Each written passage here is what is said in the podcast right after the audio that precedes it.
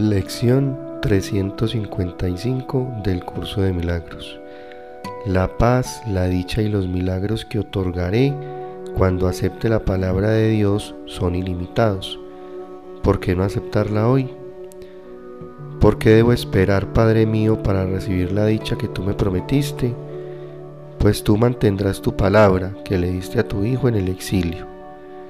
Estoy seguro de que mi tesoro me aguarda y de que solo tengo que extender la mano para encontrarlo.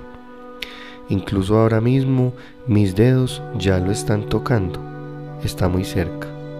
No es necesario que espere ni un instante más para estar en paz para siempre. Es a ti a quien elijo y a mi identidad junto contigo. Tu Hijo quiere ser el mismo y reconocerte como su Padre y Creador así como su amor.